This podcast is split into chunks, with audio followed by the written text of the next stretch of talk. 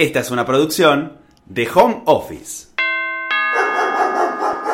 La casa de los podcasts. Hay tipos a los que no les sale mentir, que no se ponen la careta y miden sus dichos con tal de que escandalicen lo menos posible. La sinceridad y frontalidad son sus cartas de presentación. A ese gueto pertenece Héctor Stark. Nunca me dediqué a la música. Quizás sí laburé a full en la época de aquelarre, pero jamás me consideré con talento como para encarar una carrera solista. Siempre fui un guitarrista de una banda. Lo dice alguien que tocó y compartió íntimos momentos con Charlie García, Luis Alberto Spinetta, Papo, David Lebón y tantos músicos más de la escena inicial del rock argentino. La cita con él es en un bar de Villa Crespo, donde vive buena parte de la colectividad judía que habita la capital federal y abundan los comercios atendidos por sirios lebaneses. Los enormes árboles apostados en las veredas de la zona y los contados bocinazos y trajes de oficina desmienten en parte esa idea de que la ciudad está cada vez más irrespirable. En este barrio, Héctor tiene un depósito repleto de amplificadores y guitarras que muchos artistas, tanto nacionales como internacionales, le alquilan asiduamente para sus shows. Una vez que decidió alejarse de la actividad profesional de la música, a principios de los 80, comenzó a incursionar en este negocio. Stark nunca fue considerado por la crítica un histórico del rock argentino, y nunca tuvo, sobre todo en los últimos años, un gran reconocimiento. Su primer y único disco solista, recientemente editado, Héctor Stark, 2013, Aqua Records, lo devolvió a los primeros planos, aunque, lejos de empalagarse, rezonga por los reportajes que le hicieron los grandes medios en el último tiempo. La nota de Clarín salió mal, porque el periodista que la hizo tiene mala onda conmigo. Me puso muchas malas palabras, como si yo fuera un chabón, viejita, chabón. Y yo no soy así. Y el de la Nación me pintó como si fuera un ejecutivo. Y también se fue a la mierda. Verborrágico, transparente y desbocado. Tiene esa forma tan argenta de referirse a los otros. Made in Floresta, las piedras llevaba la bandera del rock en los barrios. En ese aspecto, Stark marca la cancha. Los grupos de rock salieron de las zonas pobres. El rock sale de una historia social. Nunca salió un rock de los millonarios. Héctor siempre fue quilombero. Lo era de chico cuando lloraba toda la noche y no dejaba dormir a sus padres. También cuando empezó el camino de la música, a fines de los 60, y Billy Bond lo inmortalizó como bola de ruido, por el volumen descomunal con que sonaba su guitarra en tiempos de la cueva. Hoy, a los 63, es quilombero para hablar. Un rock entre bombas y cuarteles. Hijo de un aviador italiano, empleado de la Dirección Nacional de Aeronáutica Civil, y una aborigen chaqueña, Stark nació en Tres Arroyos, se crió en Pergamino y se radicó en Capital Federal. No era el jazz americano de Louis Armstrong o de Ray Anthony que tanto le gustaba a su padre, o la música chaqueña que agradaba a su madre, algo que lo fascinara demasiado como para interesarse por la música. Pero ocurrió algo que rompió sus esquemas para siempre. El 16 de septiembre de 1955 no fue un día más, ni para la Argentina ni para Stark para que nunca más sea necesario volver a derramar sangre de hermanos en lucha por la libertad duramente conquistada. Rezaba esa mañana un comunicado por la radio.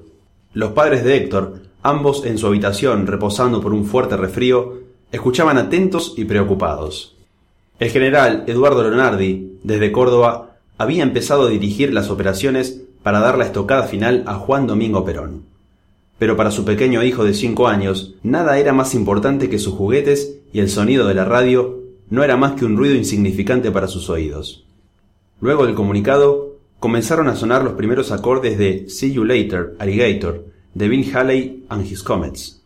De inmediato, el niño se vio envuelto en un frenesí y una locura tal que el ruido se transformó en música. Esa guitarra eléctrica hasta el día de hoy me sigue produciendo la misma emoción. Ese rock, el de los 50, te ponía los pelos de punta, pero desapareció rápidamente porque no tenía una ideología. La música de Presley era grosa y movediza, pero vacía. Nena, nena, subita mi Cadillac. Los Beatles o los Stones tuvieron vida más larga porque era un rock comprometido, tenían una clara ideología y eran también una forma de vida. No es inocente esa aclaración. En cierto modo, a esa ideología, adaptada al contexto argentino, se aferraron unos años después tanto él como los artistas que dieron el inicio al movimiento de nuestro rock. Sin embargo, al principio no parecía que el pequeño Héctor estuviera dispuesto a vivir de la música.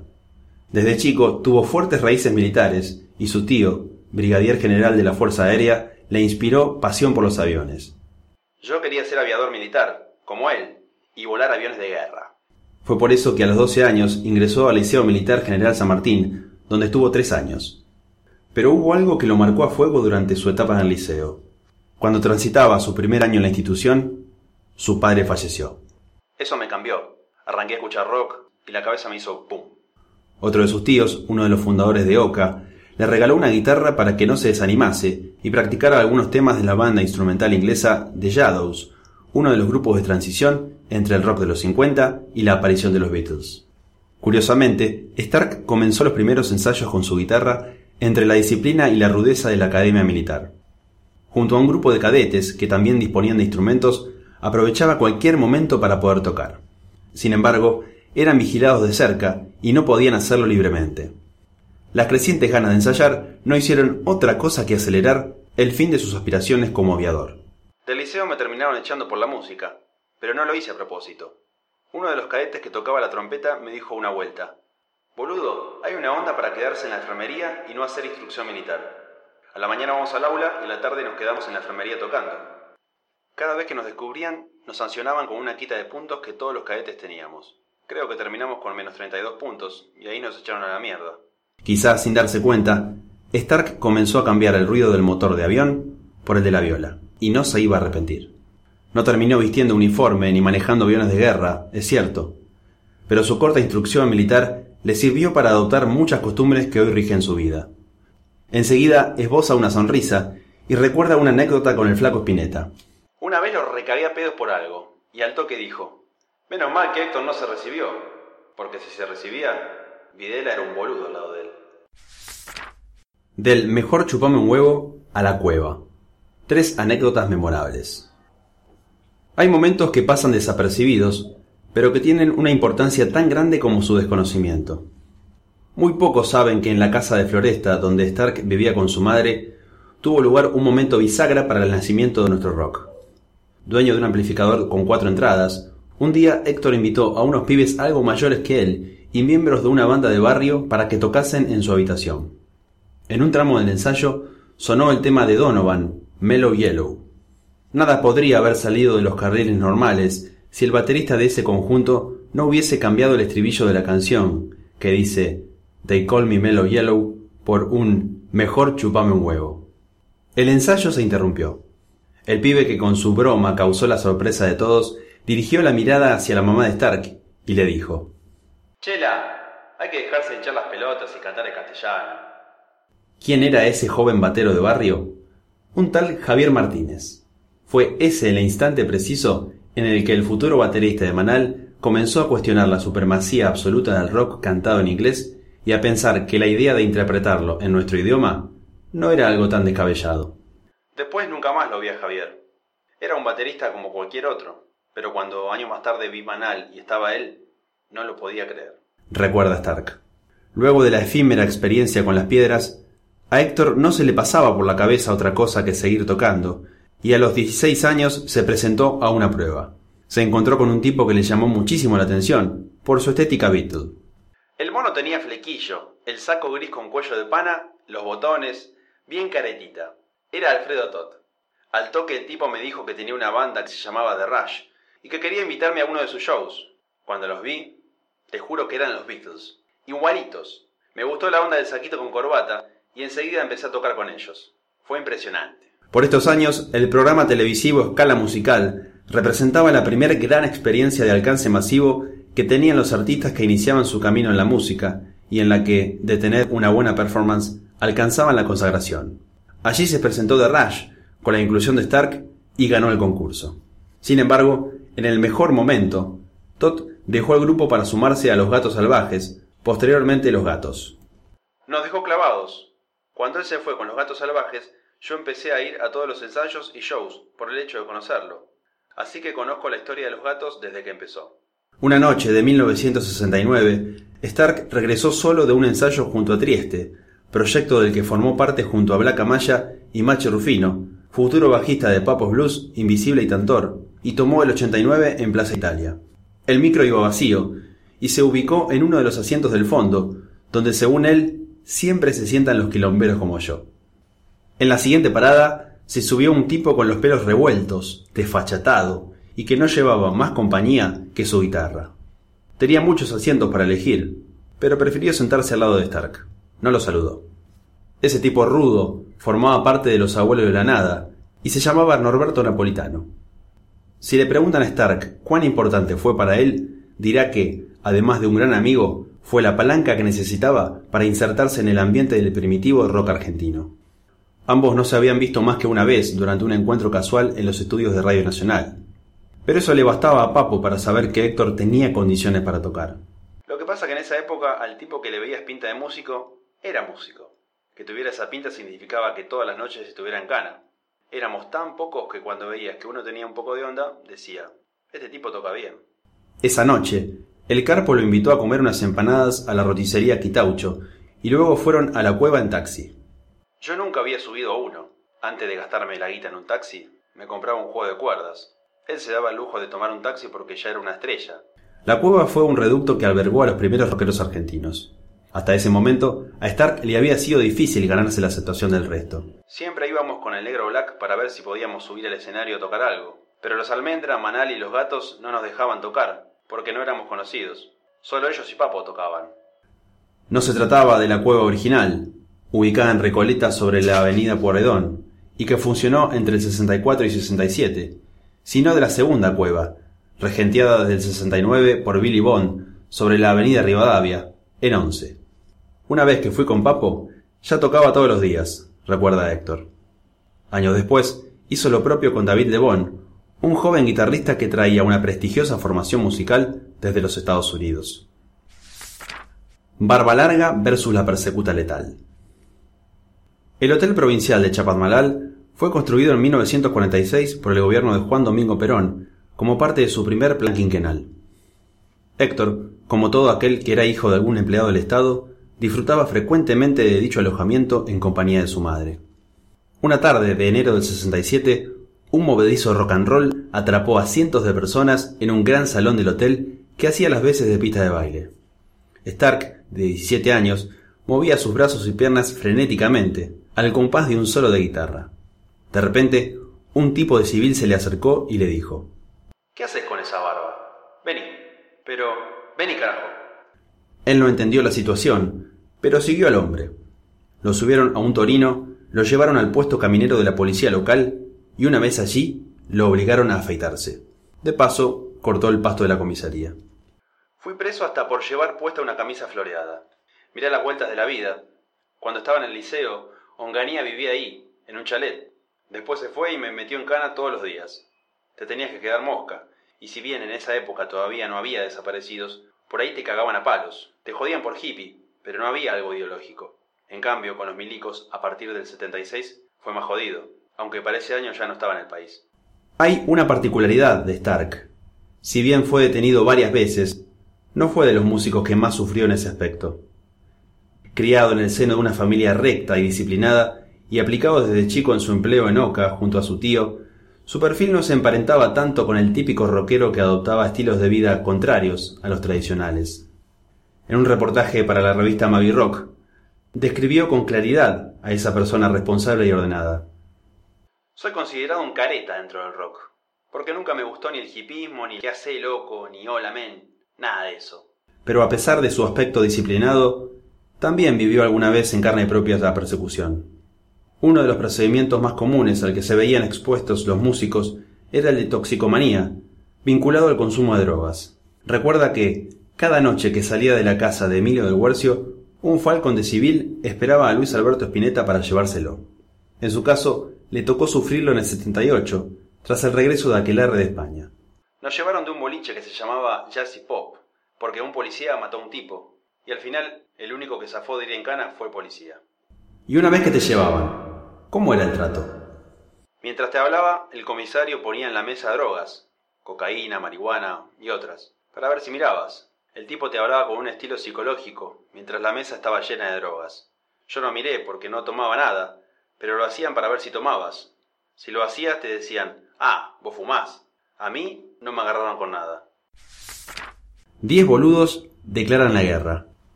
Si hubo algo que siempre despertó en Stark un odio visceral, Fue el rock y pop comercial de los 60, como Trocha Angosta, Pintura Fresca, Palito Ortega y otros tantos intérpretes que le cantaban al amor con sus letras melosas. Dicen que el tiempo todo lo cura, no para él. El otro día lo vi a Palito, por primera vez en mi vida, y le conté que el único profesor de guitarra que tuve duró un solo día, porque me quería enseñar con una partitura de la felicidad. Le dije, te imaginarás que ese tipo nunca más volvió a pisar mi casa con ese tema tuyo de mierda. Palito se cagaba de risa, y yo le agradecí por salvar a Charlie, como para balancear. Al toque me dijo, hubiese sido un placer que toques conmigo. Y yo le dije, para mí no. Stark nunca se consideró un tipo que haya tenido una carrera profesional, como Spinetta, Charlie o Lebón, pero sí se siente parte de un reducido grupo de artistas que no vendió en ningún momento sus ideales y proponía generar algo distinto. El rock a partir de los 60 tuvo una ideología. Donde más noté eso fue con Rodolfo y Emilio, dos tipos súper políticos, y ni hablemos de Luis Alberto. No me refiero tanto a qué partido político perteneces, sino a una idea que sobre todo tenía Luis, de que la música debía ser totalmente inviolable, infranqueable y honesta. Por supuesto que me siento parte de esa ideología, y sigo pensando lo mismo que cuando tenía 14 años. Nosotros éramos un conglomerado de 10 boludos que nos encerramos para que el rock nacional existiera. De otra manera, no hubiera sido posible.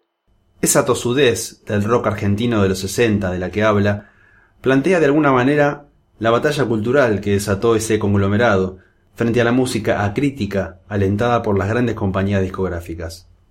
El rock irrumpió con fuerza para hacer de la música una forma alternativa de ver el mundo y poner en crisis lo establecido.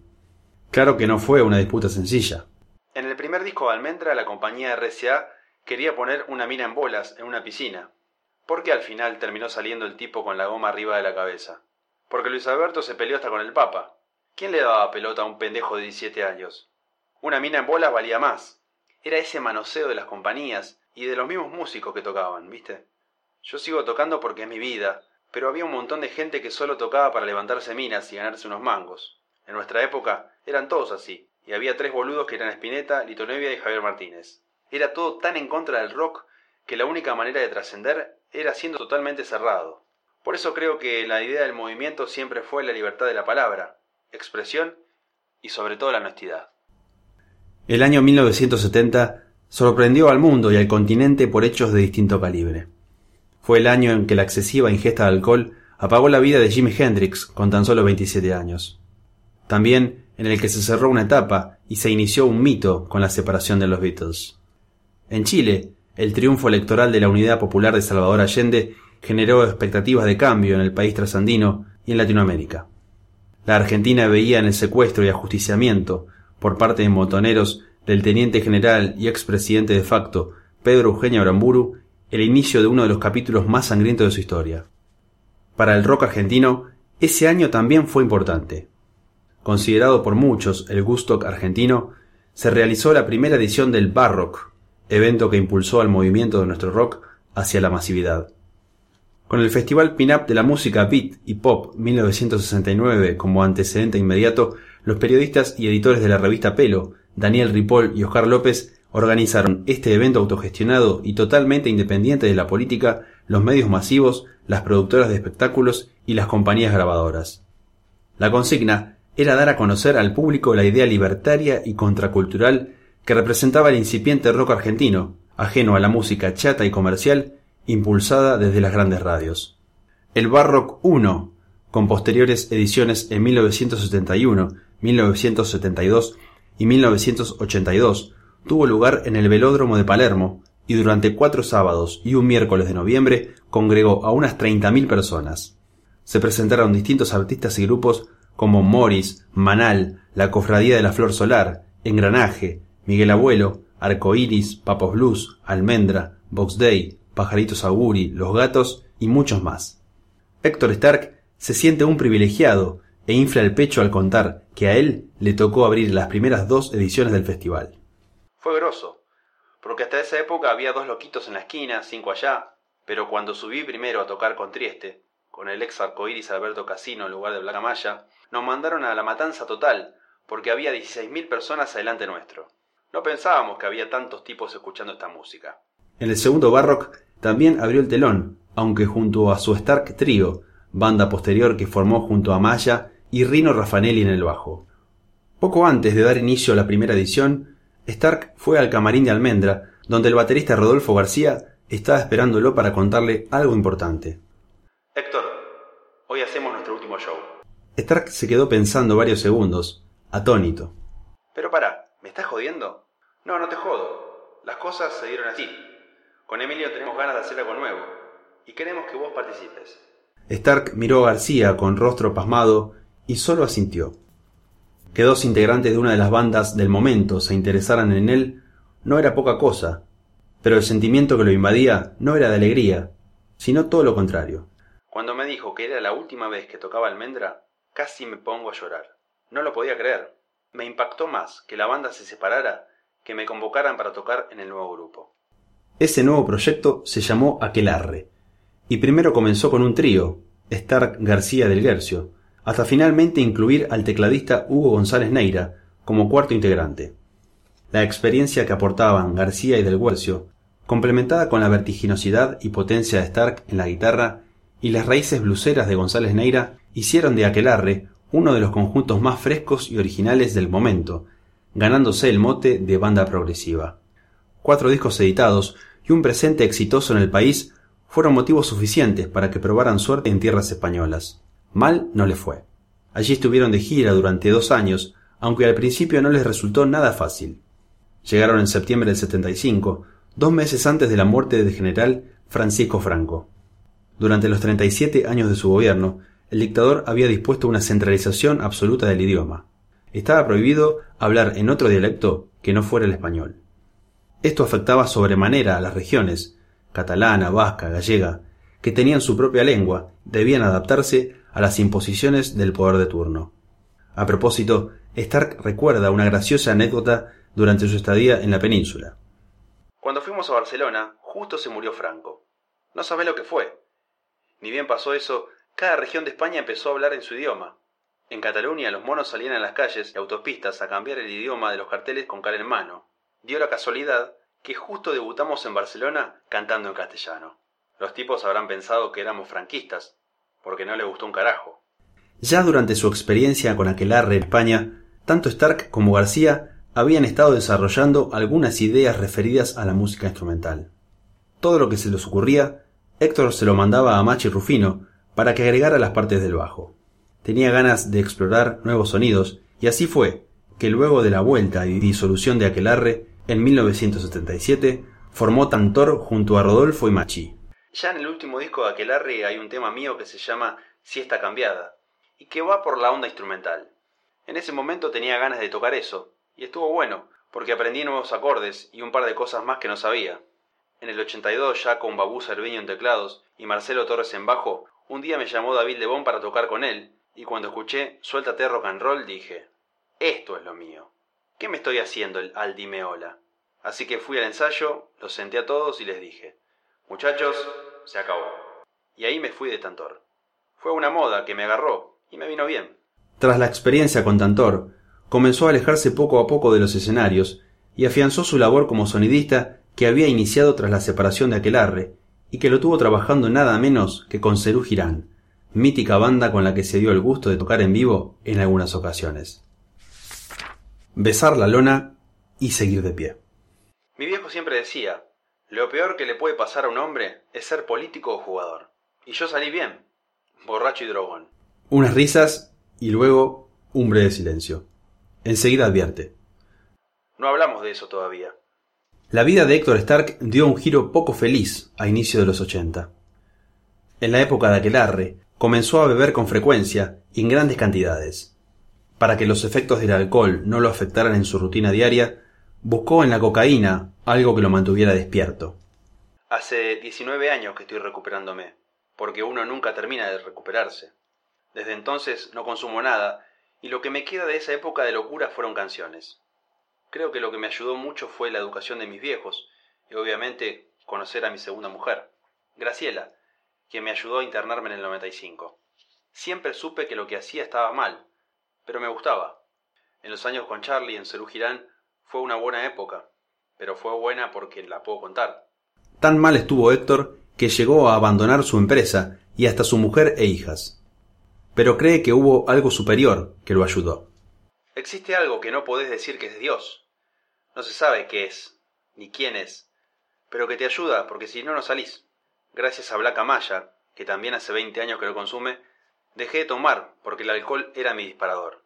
Ahora mi vida es otra. Le dedico mi tiempo al motociclismo y trato de no ver gente que consume, porque me choca. Te tomas un whisky y ya no te veo más. A principios de 2000, la paulatina recuperación de sus adicciones le permitió fundar en sociedad la empresa Stark Barreiro, una de las firmas de alquiler de instrumentos y amplificadores más importantes de la Argentina. No todo el dinero que invierte en equipos es en función de su trabajo. Muchas veces, esta actividad tiene que ver con la nostalgia, los recuerdos y una forma de materializar en el presente el rock argentino de los 60 y 70. Por eso, también se dedica a coleccionar instrumentos de gran valor simbólico para nuestro rock, los que para él tienen una historia. Guitarras, amplificadores y cabezales de las mejores marcas y de todas las épocas, además de algunos órganos y pianos. En su departamento de Olivos tiene la Fender Stratocaster 1964 con la que Luis Alberto Spinetta grabó Artaud. También es de su propiedad una Gibson Les Paul 1962 que usó Papo durante 18 años en Papos Blues, e incluso atesora el histórico órgano Farfisa que usó Ciro Fogliata en Los Gatos para grabar La Balsa, considerada la primera canción del rock argentino. Es mi mayor tesoro, porque con ese órgano empezó todo. Un día Ciro vino a casa, me lo firmó y le dije, vamos a tocar la balsa con el Farfisa. Y el tipo no se acordaba. Después se encargó de ecualizarlo exactamente como lo hizo la primera vez. Aún le queda pendiente un proyecto que, de llevarse a cabo, permitirá agigantar aún más a ese conglomerado de diez boludos que no se dieron en ningún momento para que el rock argentino existiera. Planea comprar un galpón enorme que sirva de espacio para montar un museo de nuestro rock, con dos secciones principales dedicadas a Papo y Espineta, y en las que se expongan todos los instrumentos, amplificadores y otros objetos que alguna vez pertenecieron a ellos y hoy atesora con orgullo. Por ejemplo, tiene un Mercedes-Benz celeste que le compró al flaco hace 34 años. En 2013 volvió a los escenarios con motivo del lanzamiento de su último álbum. Gran parte del material lo grabó 10 años atrás, pero nunca había sido publicado por falta de interés de las compañías discográficas. Con el empuje de Lito Vitale, que insistió para que retomara el proyecto, y el ofrecimiento de Aqua Records para lanzarlo al mercado, se decidió a terminarlo. Lo saqué para que los nietos escuchen algo de lo que hice. Él sabe perfectamente que el Stark del disco ya no es el mismo que el de hoy. Una patología neurológica afecta al control voluntario de sus dedos al momento de tocar la guitarra. Sin embargo, eso no le impide hacer algunas fechas en distintos locales de Capital Federal. Cuando en alguna ocasión se junta con sus ex compañeros de aquelarre, muchos jóvenes quieren sacarse fotos con ellos, y eso es algo que los sorprende y los reconforta a la vez. A la perla vienen muchos pibes, y yo les pregunto, ¿Qué hacen sacándose una foto con un montón de viejos chotos? ¿Los traen sus viejos amenazados? Ellos me dicen que no, que les gusta aquelarre y pescado rabioso. Me encanta que se saquen fotos con cuatro viejos pelados. Y creo que eso pasa porque algo quedó de esa ideología de la que hablaba. Con la visión experimentada que tiene de la música, cree que los jóvenes artistas de hoy son originales y desarrollan ideas interesantes. Cuando me muera, ya avisé que quiero que me entierren con un bajo Fender. ¿Por qué no con una guitarra? Porque la viola es de Papo, y él siempre tocó mejor que yo. La banda va a ser Moro en batería, Diego Rapoport en piano, Papo en primera guitarra, Luis segunda y yo en el bajo. Me voy a juntar con todos mis amigos. Si las luces se